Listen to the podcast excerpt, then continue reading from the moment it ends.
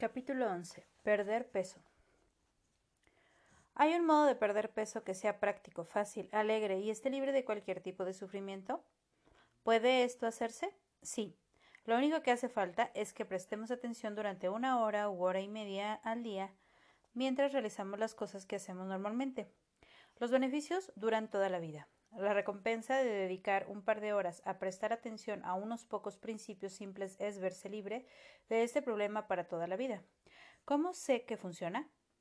Porque ha funcionado para todos los que lo han probado. Ha funcionado para mis pacientes y para mí. Perdí permanentemente unos 25 kilos usando esta técnica tan simple surgida de la investigación de la conciencia. El alivio de un problema debería ser simple, directo, ir al grano, tener efectos duraderos y no costar nada. Las dietas no suelen funcionar a largo plazo. Las técnicas que la gente habitualmente suele producir sentimientos de culpa y recriminación. Es posible que funcionen, pero solo temporalmente, porque en realidad no modifican nuestra manera de estar en nuestro cuerpo. No cambian esos reflejos de Pavlov que nos impulsan a comer a pesar de nuestras mejores intenciones. Lo que descubrí es que se produce un cambio de conciencia en el proceso del comer y que la persona puede conseguir fácilmente que la pérdida de peso se haga permanente. El mensaje consiste en abandonar la fuerza de voluntad, renunciar a las dietas y renunciar a resistirse a la comida. Esos métodos no suelen funcionar, nos hacen desdichados y a menudo acabamos igual que empezamos. Existe una forma mucho más fácil de adelgazar que además es muy alegre. Mediante la comprensión de algunos conceptos muy simples que se han presentado anteriormente con relación al mapa de la conciencia, llegamos a un punto en el que somos capaces de gestionar problemas que anteriormente nos han confundido y ante lo que hemos fracasado. Esas técnicas basadas en la naturaleza de la conciencia nos permiten aprender a imaginarnos delgados, energizar esa imagen y dejarla ir para que se materialice en la realidad física. Ahora bien, es necesario aprender a practicarla desde el corazón y no desde la cabeza desde el amor y no desde el estómago. La cabeza nos critica porque el estómago quiere comer. La única manera de gestionar este problema es situarnos en el corazón con respecto a toda la situación. Vamos a seguir un planteamiento tan alegre y ligero con respecto a ese tema que algunas personas se inquietan. La alegría acompaña al comer. La autorrecriminación y la culpa aparecen después. Nos tumbamos en la cama y nos preguntamos ¿por qué he comido tanto? Y entonces empezamos a atacarnos a nosotros mismos. Hay una manera de ir más allá de esos problemas que funcionará para todos. El modelo médico que seguimos habitualmente suele basarse en la idea de la dieta y en la suposición de que el número de calorías que uno come determina su peso. También es posible que se hable de hacer ejercicio.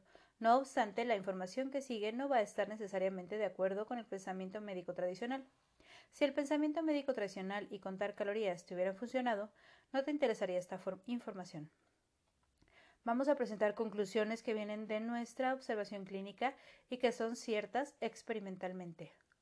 El trabajo de la conciencia guarda relación con la verdad de nuestra experiencia interna y no tiene nada que ver con teorías, hipótesis, razonamientos científicos ni con la lógica.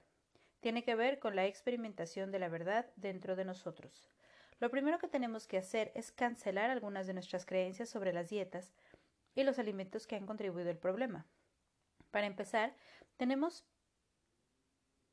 pensamientos y creencias del tipo bueno, el exceso de peso es común en nuestra familia, está en nuestros genes, o se debe a mi tiroides, o se debe al hecho de que de niño tenía exceso de peso, eso hizo que tenga muchas células gordas. Todas estas son teorías médicas populares si, si te funcionan, eso está muy bien. No obstante, hemos descubierto experimentalmente que en realidad no es así. Por ejemplo, sabemos que dos personas pueden comer exactamente la misma dieta y una ganar peso y la otra perderlo. ¿Cómo puede explicarse esto teniendo en cuenta que el nivel de actividad y todo lo demás también es muy parecido? Esto nos lleva a cuestionar las hipótesis médicas básicas. Algunos de estos cuestionamientos son muy fáciles de entender. En primer lugar, ¿por qué asumir que el cuerpo absorbe plenamente todas las calorías que consume? ¿Por qué pensar que los tractos gastrointestinales de dos personas distintas son exactamente iguales? ¿Puedo comer un pedazo de pastel que contenga mil calorías y absorber únicamente 500, mientras que las otras 500 me atraviesan directamente sin ser absorbidas. También hay otros factores, como la tasa de movimiento del tracto gastrointestinal. Sabemos que cuanto más rápidamente pasa el alimento por el tracto, menos es absorbido. Deben considerarse otros factores aparte de las calorías. Al hacerlo llegaremos a un modo de gestionar este problema que no exige contar calorías. Al principio hay algunos trucos dietéticos que son de ayuda hasta que el trabajo sobre nosotros mismos afecta a nuestro apestado. La parte del cerebro que regula el apetito. Situado en el hipotálamo. Hace falta un día o dos para regular el apestato, que controla la sensación de saciedad. Cuando el apestato está ajustado, controla nuestro peso. A medida que tengamos en mente el peso deseado, comenzará a materializarse en el plano físico. Resulta útil entender el poder que tiene la mente sobre el cuerpo y que aquello que tenemos en mente hace que el cuerpo sea lo que es. Es necesario de ocurrir lo contrario. Es necesario invertir la lógica convencional, el llamado sentido común, del cerebro izquierdo que dice que es el cuerpo el que crea la mente. Tenemos que considerar la hipótesis opuesta. Lo que tenemos en mente se manifiesta en nuestro cuerpo. Nuestros pensamientos y creencias con respecto al peso, la actividad, las calorías y todos los fenómenos asociados han venido afectando nuestro peso. Por ejemplo, lo que contamos a continuación es algo sabido de los pacientes con múltiples personalidades. Una de las personalidades aparece y toma el nombre de Richard, que no tiene ningún problema con la comida ni tiene problemas de peso. De hecho, come muy poco, es ágil y activo. Mientras Richard está en el cuerpo, la persona pierde peso y adelgaza. Entonces, el sujeto entra en trance o se intoxica, y quien entra en el cuerpo es William. A William le encanta comer, se harta de todo tipo de cosas y de repente el peso corporal aumenta drásticamente. Ahora podemos ver que el cuerpo responde a la mente, a la mentalidad, a las creencias y a las actitudes de la mente, y al modo en que la persona se relaciona con su cuerpo en su mente. Es la mente la que regula el apestato. El uso de las técnicas mentales conscientes dentro de la mente libera de los problemas de peso, y uno puede perder peso casi inmediatamente. Revisaremos la naturaleza de la conciencia misma y la relación entre cuerpo, mente y espíritu, siendo el espíritu el campo de energía de la conciencia que impregna la totalidad de la vida. Es importante entender que el cuerpo no tiene la capacidad de experimentarse a sí mismo. Al principio, esto parece asombroso, porque la mayoría de nosotros, a menos que estemos iluminados, asumimos que somos el cuerpo físico. Debemos darnos cuenta de que el cuerpo no tiene manera de experimentarse a sí mismo. El brazo no puede experimentar el brazo, ni la pierna puede experimentar la pierna. Ambos tienen que ser experimentados en algo más grande que ellos mismos. Experimentamos el cuerpo a través de los sentidos, que nos informan de lo que está ocurriendo en él. Como los sentidos corporales no tienen la capacidad de experimentarse a sí mismos, tienen que ser experimentados en algo mayor, que es la mente misma, de modo que la mente es el lugar donde se experimentan las sensaciones corporales. La propia mente tampoco es capaz de experimentarse a sí misma, un pensamiento no puede experimentar su cualidad de pensamiento, ni un recuerdo puede experimentar su cualidad de recuerdo. Una fantasía no puede experimentarse a sí misma, una emoción tampoco. Lo que ocurre en la mente tiene que ser experimentado en algo mayor que la mente, es decir, en la conciencia. Está la experiencia corporal que nos llega a través de la sensación. La sensación es experimentada en la mente y la mente es experimentada en la conciencia. Esto puede verse muy fácilmente, por ejemplo, cuando le ocurre algo a una porción del cerebro y la persona es incapaz de experimentar el lado opuesto del cuerpo. Sin mente no es posible experimentar el cuerpo. La anestesia demuestra que sin conciencia uno es, no es consciente de lo que está ocurriendo en la mente. Si borramos la conciencia con un anestésico, no sabemos qué experiencia está ocurriendo, en la mente ni en el cuerpo, de modo que la conciencia es más elevada que ambos. Hay otro estado más allá de la conciencia, que es aquietado, inmóvil y no permite saber qué está ocurriendo en la conciencia. ese es el estado de conciencia. Este estado de conciencia es un aspecto del poderoso campo energético situado detrás de la conciencia. Es la energía de la vida misma. Es necesario saber esto para darnos cuenta de dónde ocurre toda experiencia. Toda experiencia humana ocurre dentro de la conciencia misma. Consecuentemente, no podemos experimentar la pared, ni el suelo, ni a otra persona. Más bien, lo que experimentamos está dentro de nuestra conciencia, de la pared, del suelo o de otra persona. Eso nos ofrece una comprensión de una posible área de trabajo que está menos restringida por los sistemas de creencias que albergamos normalmente.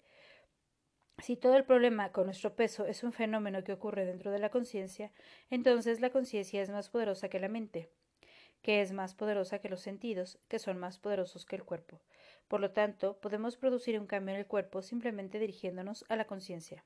Si abordamos el problema allí, porque el cuerpo solo hace lo que tenemos en mente, entonces no tenemos que preocuparnos mucho del cuerpo. Se corregiría a sí mismo automáticamente porque en realidad el problema es un problema dentro de la experiencia que está dentro de la conciencia misma.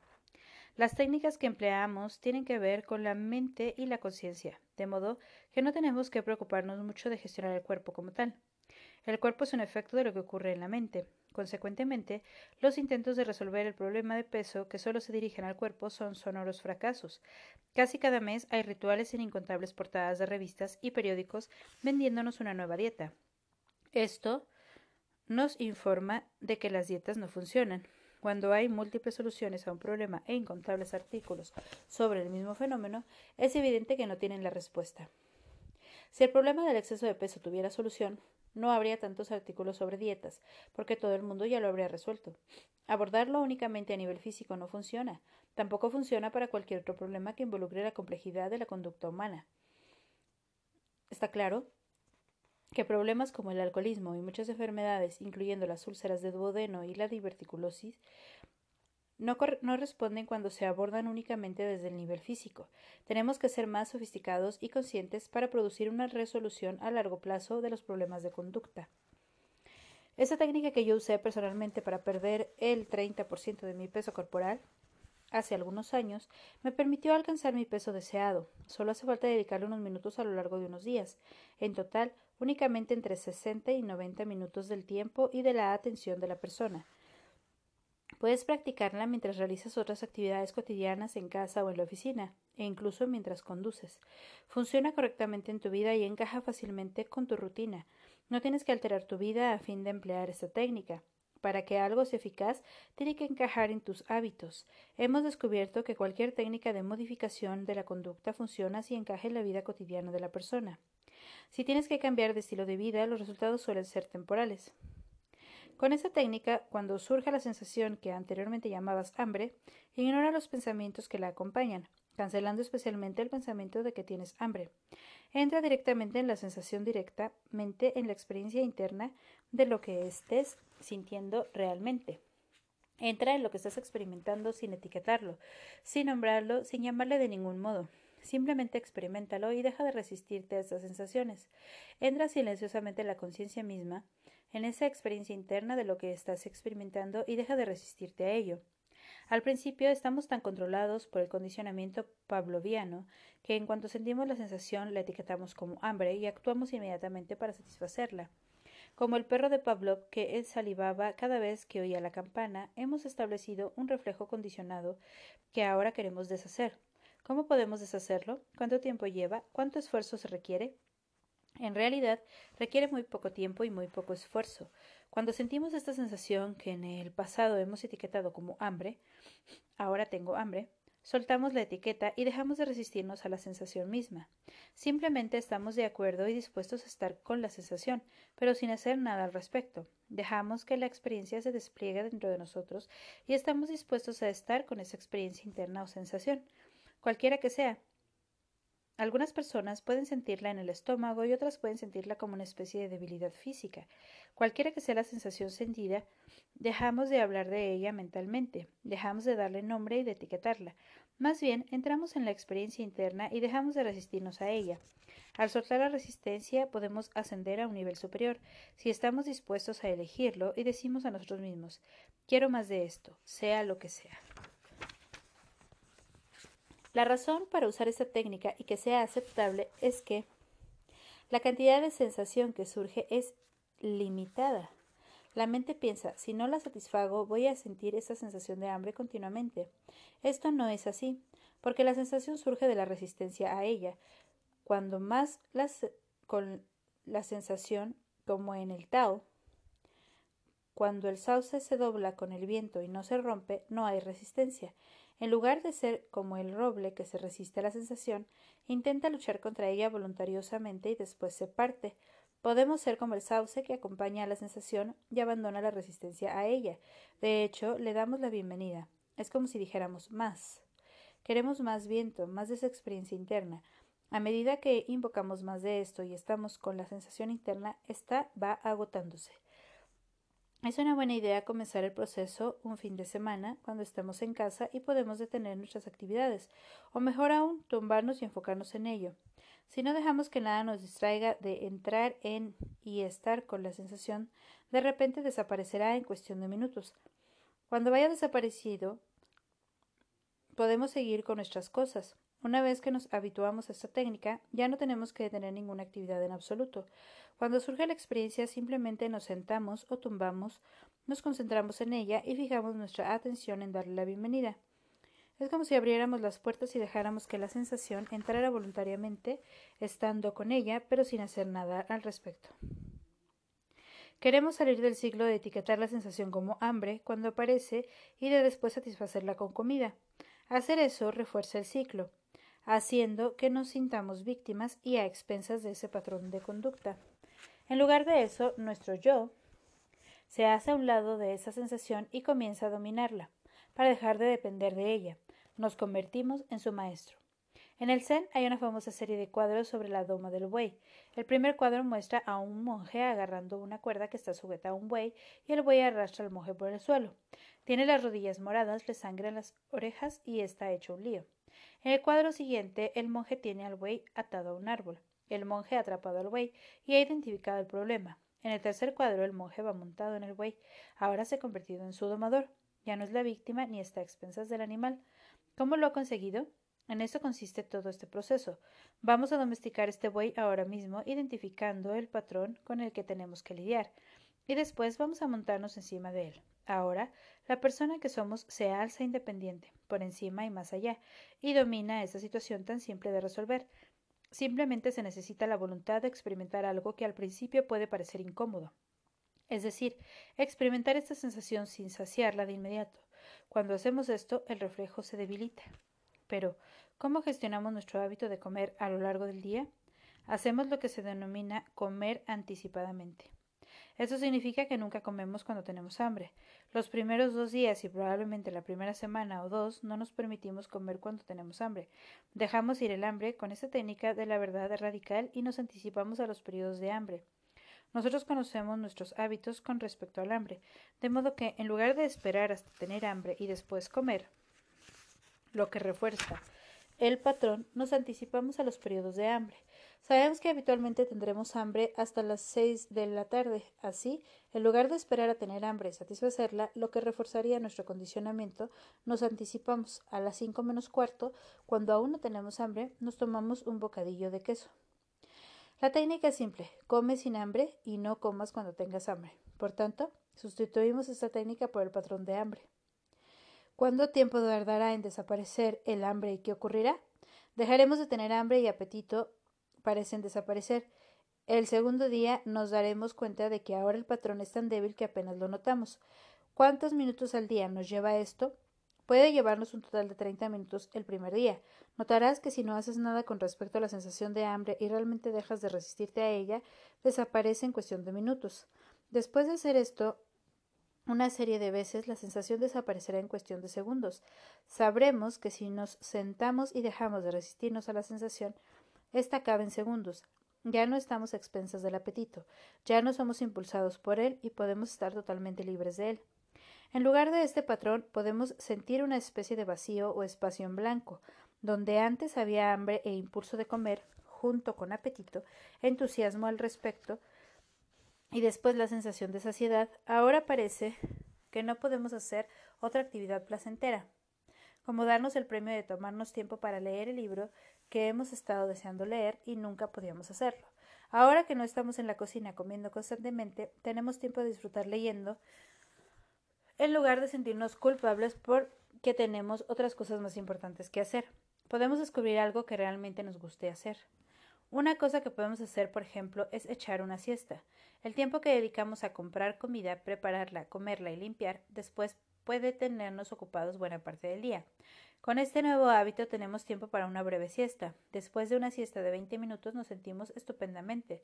Después de dar rienda suelta al hambre durante 20 minutos, generalmente no nos sentimos fantásticamente. Más bien solemos tener una sensación horrible. Hemos tomado cuatro chocolatinas, un helado y para acabar un pedazo de queso. Ahora, en lugar de sentirnos felices, nos sentimos culpables. Para evitar la culpabilidad basta con conocer la existencia de esa técnica tan simple. Puede parecer muy simple, pero por eso funciona. Las cosas extraordinariamente complicadas suelen estar alejadas de la verdad. La verdad suele ser asombrosamente simple. Como la gente de Alcohólicos Anónimos ha descubierto, para mantenerse alejados de la bebida hay que hacerlo un día a la vez. Suena demasiado simple. Y el intelecto dice tonterías. Yo sé que eso es así. El intelecto lo sabe, pero el yo no lo sabe. Solo sabemos algo cuando lo validamos personalmente mediante nuestra experiencia interna. Si nos permitimos ser reprogramados, desengancharse de la comida del hambre y del apetito suele llevar exactamente un día. Notaremos que a medida que pasa el tiempo, empezamos a tener ganas de que llegue la hora de la comida y adquirimos el hábito de sentir hambre y satisfacerlo. Es muy fácil tomar distancia y liberarnos usando esta técnica unas pocas veces. Lo único que tenemos que hacer es permitir que surja esa sensación de hambre, estar con ella, darle la bienvenida y esperar a que se agote, lo cual se encargará de ella, generalmente en cinco minutos o menos. Es posible que tengamos que repetirlo si hemos caído en la indulgencia vacacional durante una serie de años. Hay otra cosa que ocurre a medida que hacemos esto. Hay un centro en el hipotálamo en la base del cerebro llamado el apestato.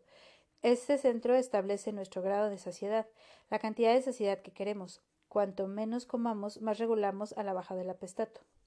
La saciedad es otro elemento que no ha sido bien comprendido por la medicina científica tradicional.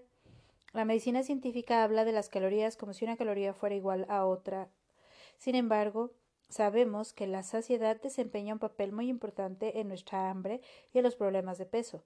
La saciedad es más importante que las calorías. Por lo tanto, la dieta que yo sigo haría que la mayoría de la gente que hace dietas se desmayara. No obstante, yo sé lo que hace que surja en mí la sensación de saciedad, como una hamburguesa con cebollas. Cuando la termino me siento totalmente lleno, satisfecho con la carne, el queso y alimentos similares. El queso no está presente en la dieta reductora de nadie. Sabemos que el queso tiene un factor de saciedad, de modo que una vez que hemos comido cierta cantidad de él, nuestro apetito queda satisfecho. También sabemos que las calorías son liberadas a distintas velocidades. Las grasas, por ejemplo, son liberadas a una velocidad y las proteínas a otra.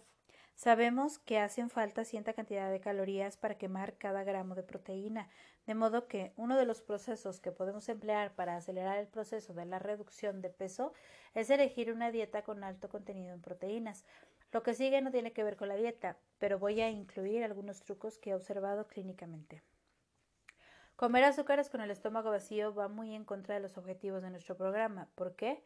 El cuerpo incorpora el azúcar tan deprisa que es absorbido muy rápidamente y no puede ser metabolizado, de modo que tiene que ser almacenado como grasa dentro del cuerpo. Una de las cosas que tenemos que hacer por nosotros mismos y que forma parte del plan de cuidarnos y querernos a nosotros mismos es evitar el azúcar y los dulces cuando introducimos este programa en nuestras vidas. Al principio queremos ver resultados rápidos. Yo creo que de la satisfacción de hacer esto y ver resultados y recompensas, lo que incluye ver venir la manifestación de la imagen que hemos labrado de nosotros mismos. Lo mejor es evitar las cosas que tienen un alto contenido de azúcar, especialmente con el estómago vacío porque el azúcar estimula la producción de insulina que hace bajar rápidamente el nivel de azúcar, lo que reproduce la sensación de hambre. En cambio, un tercio de las calorías de la proteína se queman en el proceso de metabolizarla. Por lo tanto, 100 calorías de azúcar son iguales a 100 calorías de grasa, mientras que 100 calorías de proteína se convierten únicamente en 66 calorías de grasa. Una dieta con alto contenido en proteínas produce un descuento del 33%. Date cuenta de lo que los carnívoros son delgados, pero ¿qué pasa con los vegetarianos? Ellos también pueden evitar el azúcar y el almidón y aún así seguir con una dieta rica en proteínas. La técnica es soltar la resistencia y hacer desaparecer el hambre y el apetito. Entonces, salimos del círculo vicioso. Estamos acostumbrados a un ciclo de comida en el que nos excedemos, Nos sentimos culpables por el exceso y después tratamos de controlarlo. Después vuelve a surgir el hambre y con el hambre viene la culpa. Con el apetito viene la expectativa de saciarnos, seguida por la indulgencia excesiva y de nuevo la culpa. De modo que este es un interminable círculo de autoderrota. La única manera de superarlo es elevarse por encima de él, trascenderlo e ir más allá. Al salir del círculo uno descubre que el apetito y el hambre realmente desaparecen y vivimos la experiencia de no tener hambre nunca. El siguiente comentario de la mente es No quiero renunciar al placer de la comida. Muy al contrario, lo que ocurre cuando usamos esta técnica es que el apetito solo surge en el propio acto de comer, en lugar de sentir apetito anticipatorio. Puedo sentarme a comer sin hambre ni apetito en absoluto, pero en cuanto empiezo a comer surge el apetito y el placer de comer es más grande de lo que lo ha sido nunca. El acto de comer ya no viene acompañado por la culpa ni la autoacusación.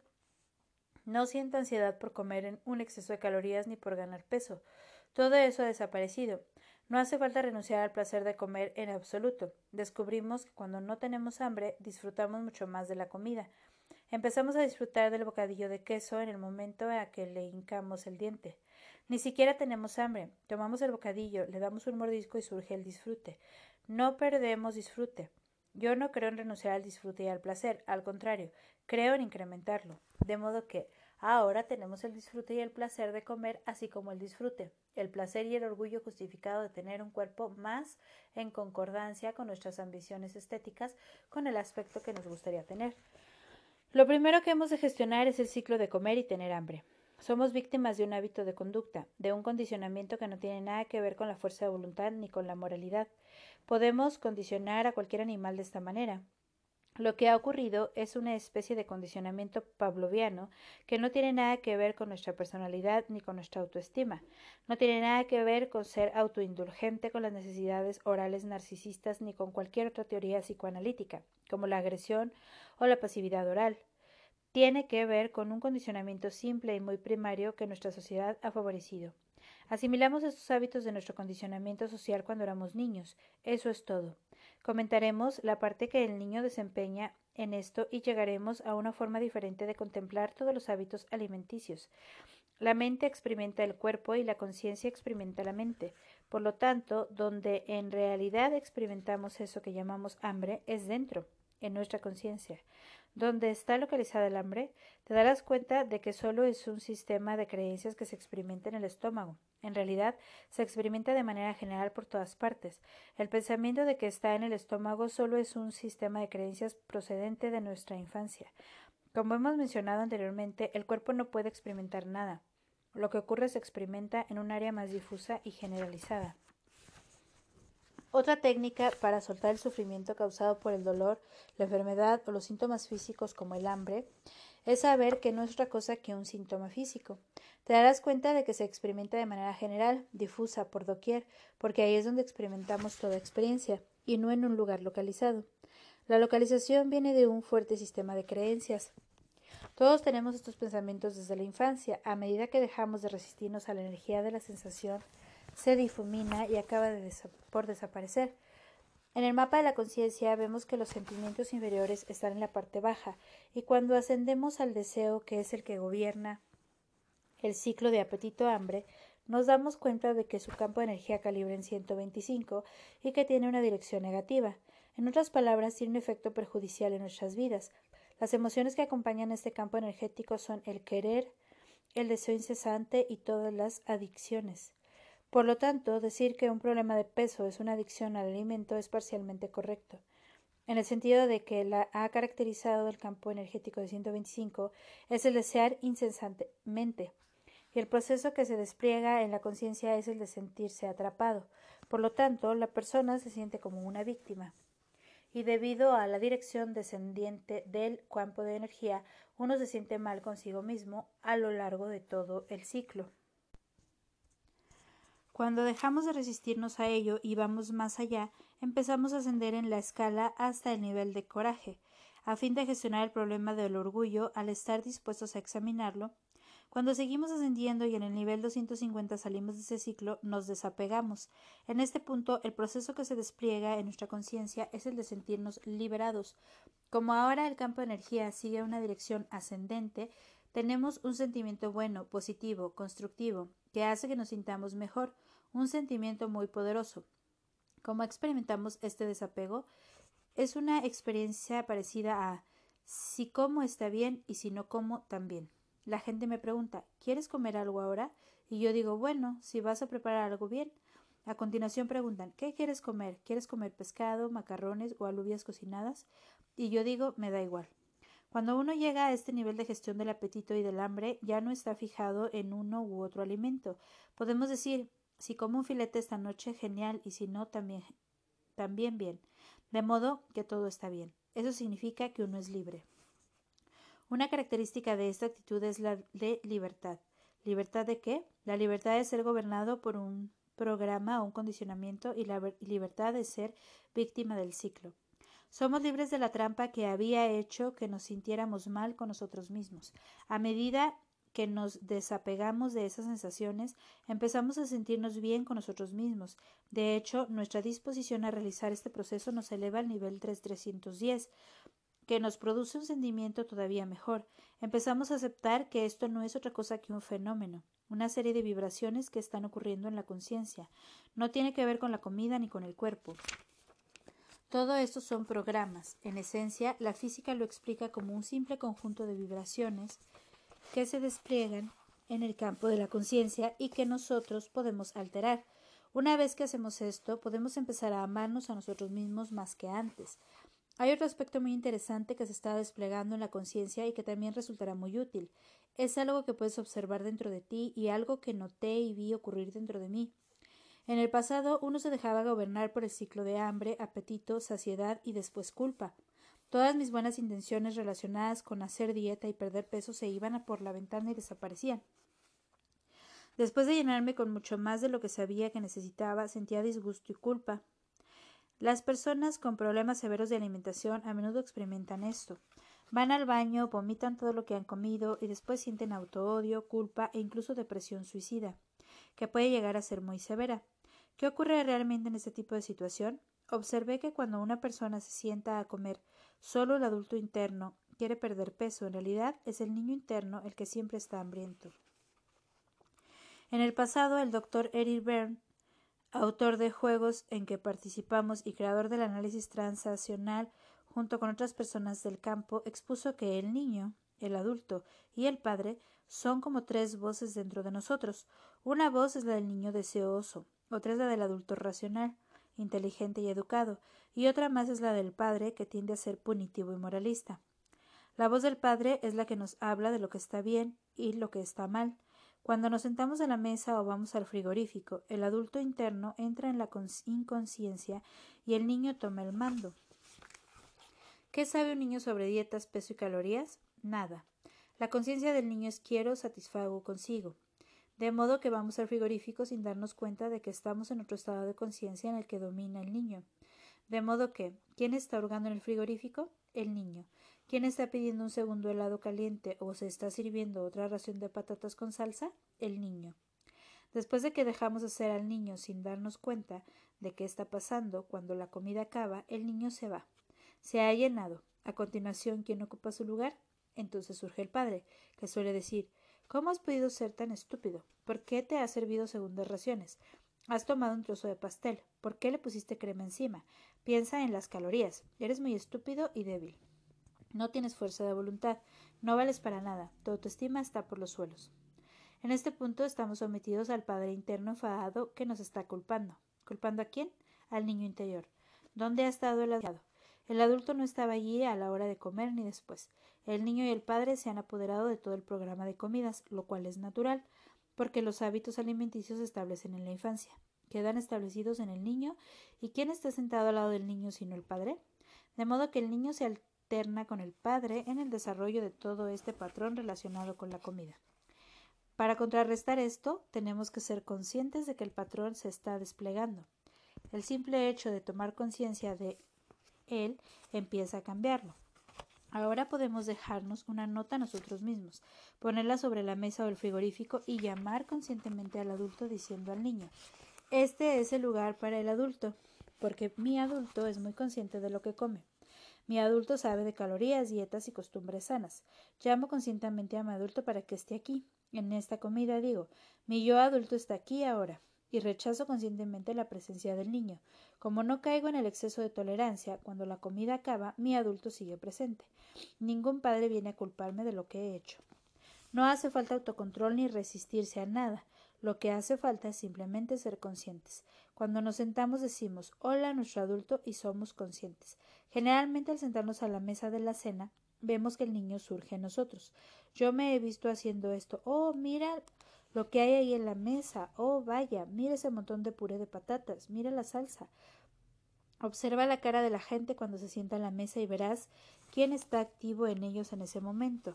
Vemos que los ojos se abren de par en par y las pupilas se agrandan.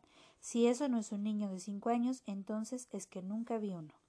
Podemos ver a un hombre de negocio serio entrar en un restaurante con su maletín, pasar adelante de la barra y se sienta en una mesa, pero observa su cara cuando se pone la servilleta que tiene ante sí. Cuando se pone la servilleta, el que está allí y es otro. Ahí está el niño dispuesto a pasárselo bien. Por supuesto, cuando el hombre se levanta para irse, vemos instantáneamente oh, he comido demasiado. ¿Quién está allí ahora? Mira el ceño fruncido. El hombre de repente se reprende a sí mismo al salir del restaurante. Está contando calorías en su mente. Acaba de tomar una cena de 300 3.850 calorías y el médico le ha dicho que solo debe tomar 900 calorías al día.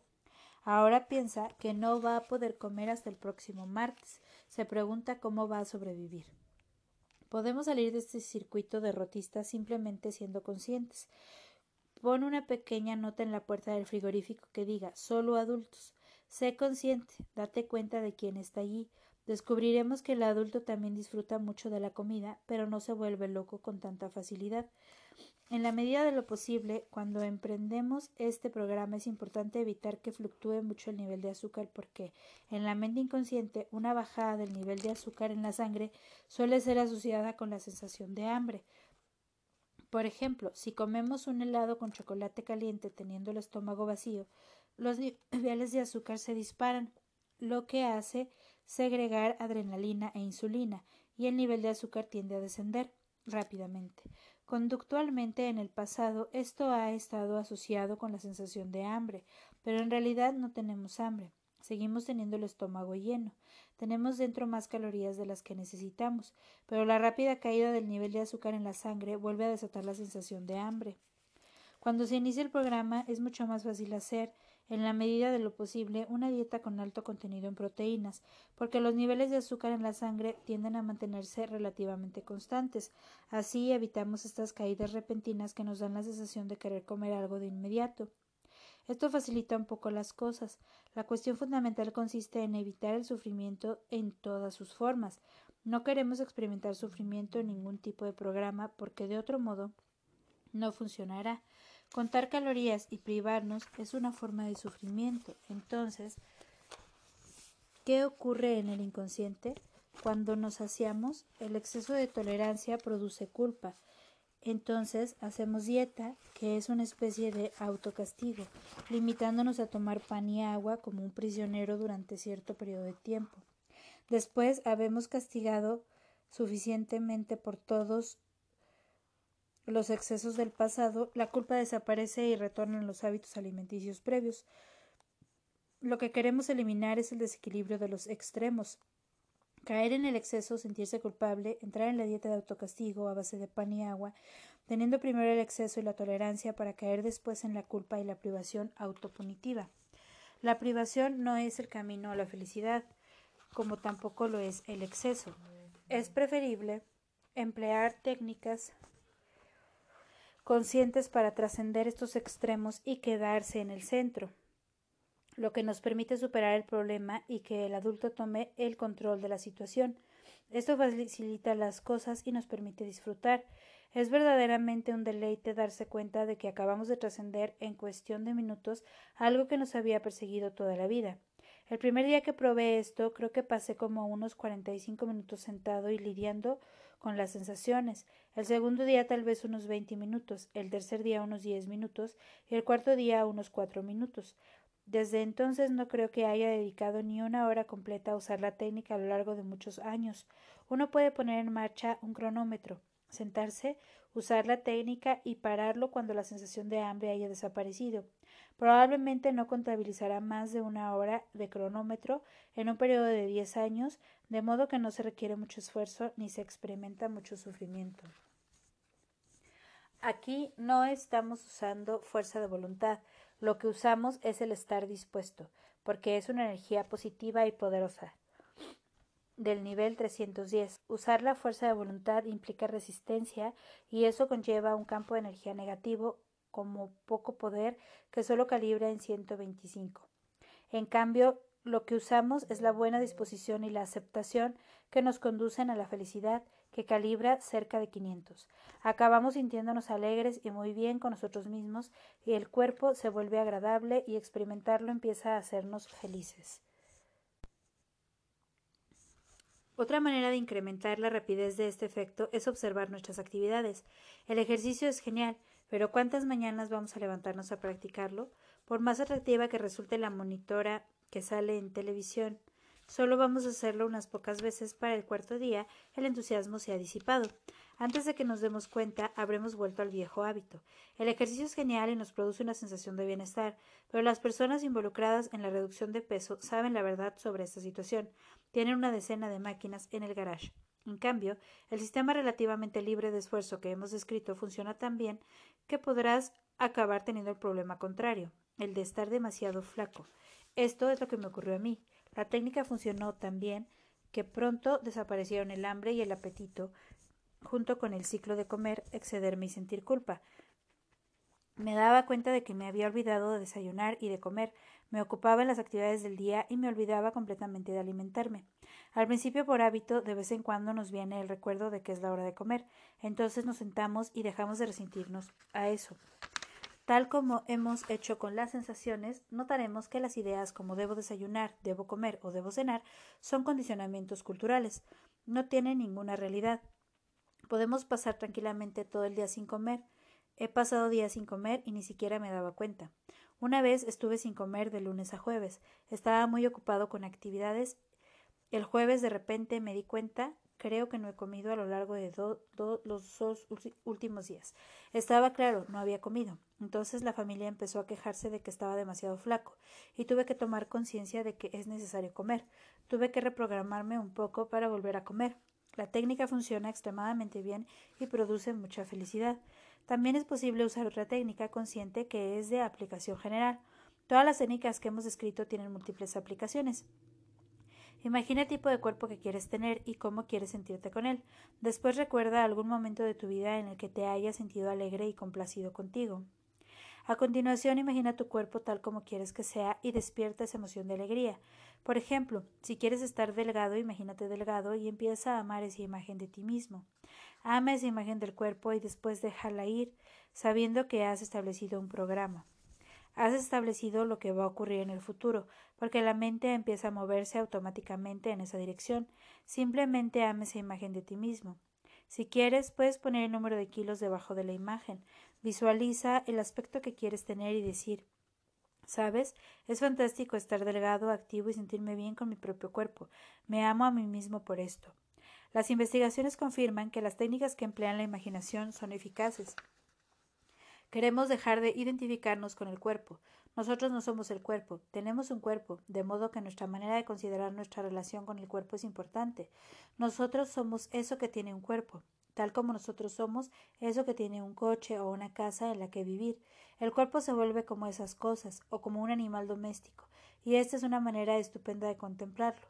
Mira, esta es mi mascota, esta es mi bicicleta, este es mi coche y este es mi animal doméstico que me lleva por ahí. Podemos ver que esto es distinto de decir yo soy el cuerpo.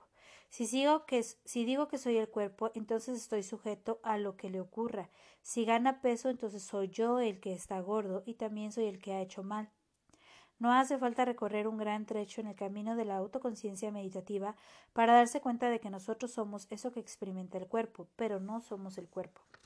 Al principio dijimos que el cuerpo no puede experimentarse a sí mismo, solo puede experimentado en la mente. La mente solo puede ser experimentada en la conciencia, y la conciencia misma solo puede ser experimentada por el campo denominado conciencia. De modo que nosotros somos eso que es consciente del cuerpo, así como eso que está más allá del cuerpo. Nuestra realidad es una cosa y el cuerpo es otra que refleja lo que tenemos en la conciencia. Por lo tanto, el problema no es el cuerpo en absoluto. El cuerpo el problema es lo que tengamos en la conciencia. En realidad nuestra tarea es cambiar las pautas vibratorias dentro de la conciencia. El cuerpo hará automáticamente lo que se le diga. No puede pensar porque no tiene mente. Eso que nosotros somos tiene la mente y el cuerpo sigue lo que le dice la mente. Con esta técnica imaginativa, nuestra manera de mantener una relación placentera con el cuerpo pierde su dominancia. A medida que seguimos dejando ir y practicando estas técnicas, el cuerpo parece hacerse más ligero. Como el cuerpo no tiene nada que ver con el peso, progresivamente vamos experimentándolo ingrávido. Después de algún tiempo, ir ascendiendo en la escala de la conciencia, apenas somos conscientes de la existencia del cuerpo. Si miramos la escala de la conciencia de otra manera, podemos ver que originamos y perpetuamos el problema del peso al asociarlo con emociones destructivas. Se piensa generalmente que estas emociones negativas son la causa del problema del peso, pero si lo miramos de cerca, vemos que en realidad no es así. Podemos ver que esas son las reacciones al problema del peso y a veces son su corolario o su paralelo. Como hemos considerado nuestro problema de peso hasta ahora, la mayoría de nosotros nos hemos mantenido en la parte baja de la escala en la culpa, que tiene un campo de energía muy débil de 30. Si tratamos de gestionar nuestro problema de peso o cualquier otro, como el del alcohol o un problema relacional, desde el nivel de la culpa vemos que tendremos muy poca energía. Es como si tuviéramos 30 euros, mientras que en el amor tendríamos 500.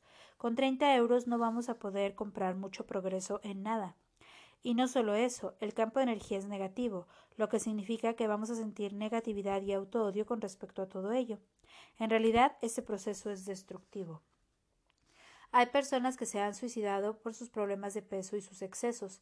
Cuando dejan de gestionarlos desde la culpa, ascienden a la desesperanza. Ese estado, con un campo energético de 50, también va acompañado de desesperación. Eso significa soy un caso perdido, He probado todas las dietas, lo he probado todo, ya no tengo energía para seguir abordando el problema, ahora soy su víctima. Renuncio y me rindo a él. Por lo tanto, en este nivel sentimos soy un caso perdido. El nivel siguiente es el de la pena. Ese es el nivel de la depresión y el lamento con respecto al problema. Va acompañado por sentimientos de desánimo y abatimiento. Podemos sentir temor de este problema y sus consecuencias. Estamos llenos de emociones negativas como Voy a morir de un ataque al corazón. Este exceso de peso va a matarme. Este nivel está presidido por la preocupación, la ansiedad y el pánico. El exceso de peso va a destruir mis relaciones y mi futuro. La autoestima se desinfla de modo que estas personas a menudo se retiran de la vida social. La compensan de otras maneras, porque este campo de energía hace que se sientan inadecuadas.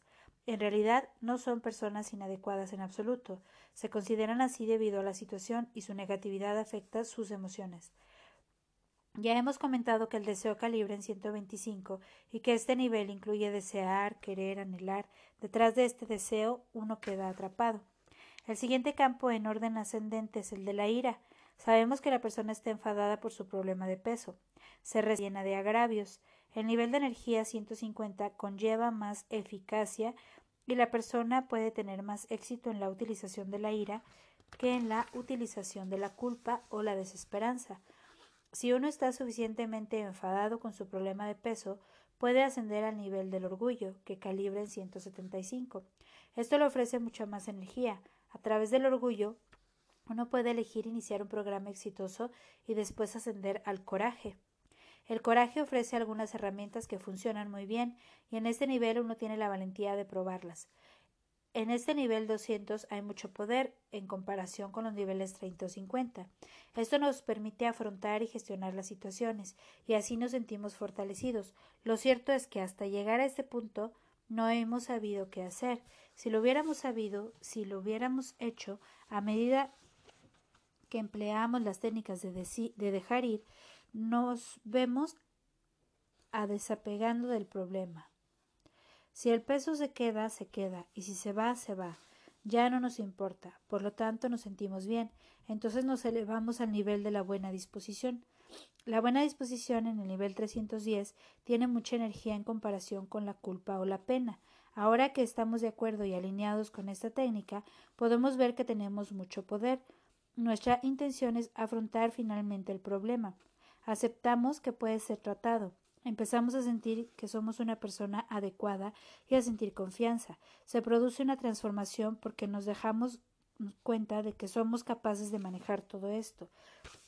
Empezamos a entrar en el campo del amor. Sentimos el deseo de amarnos a nosotros mismos y a nuestro cuerpo, ahora que ya lo identificamos como yo.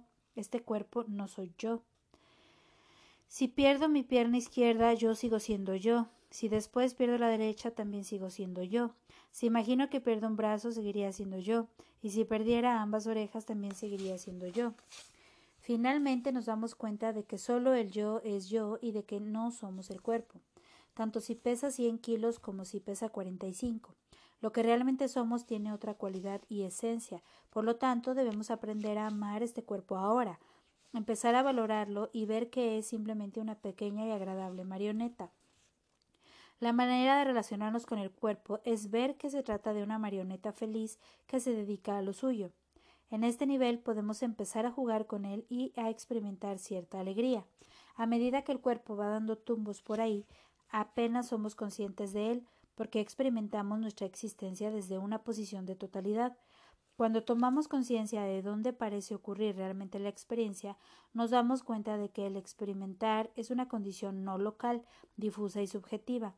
Empezamos a identificar que estamos por todas partes, en lugar de fijarnos en nuestro estómago, nuestra protuberancia abdominal o nuestra úlcera, todas ellas cosas localizadas, y nos damos cuenta de que, lo que yo soy es un ser consciente.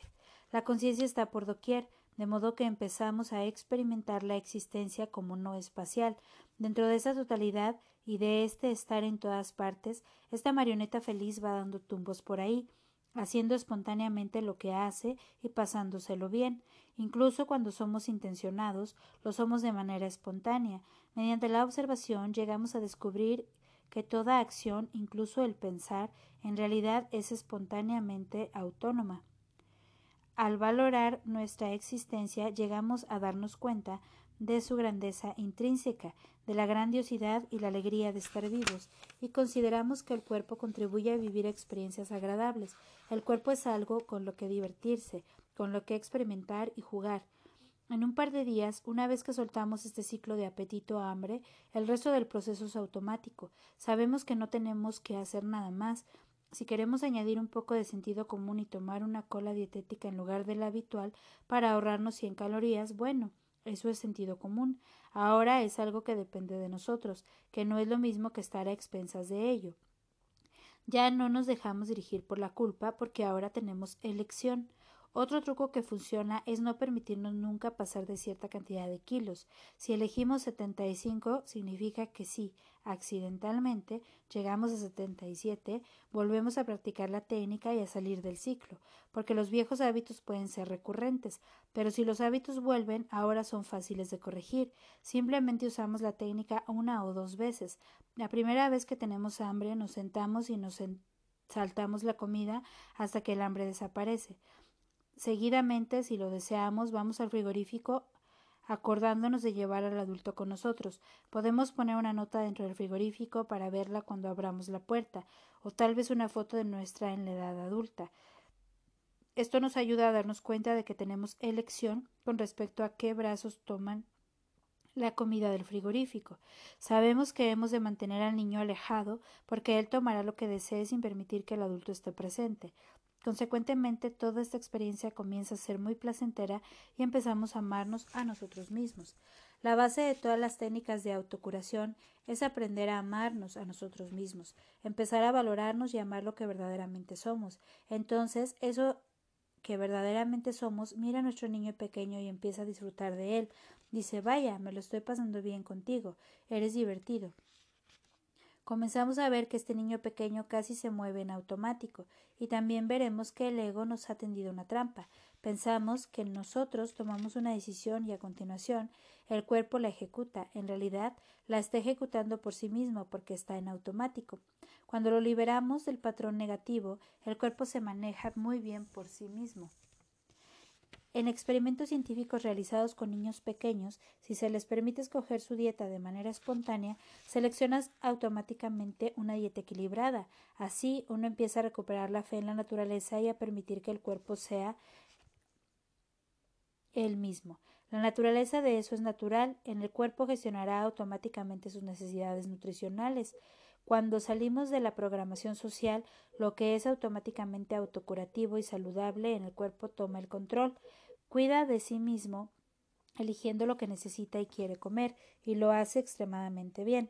Se puede decir que es sabio tener fe en la divinidad dentro de la naturaleza misma, de la que el cuerpo forma parte de la preciosa naturaleza de este planeta.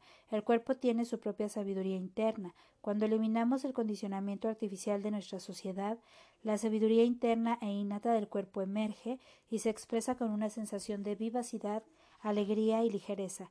Es capaz de sentirse bien en todo momento y su peso se encarga de sí mismo automáticamente.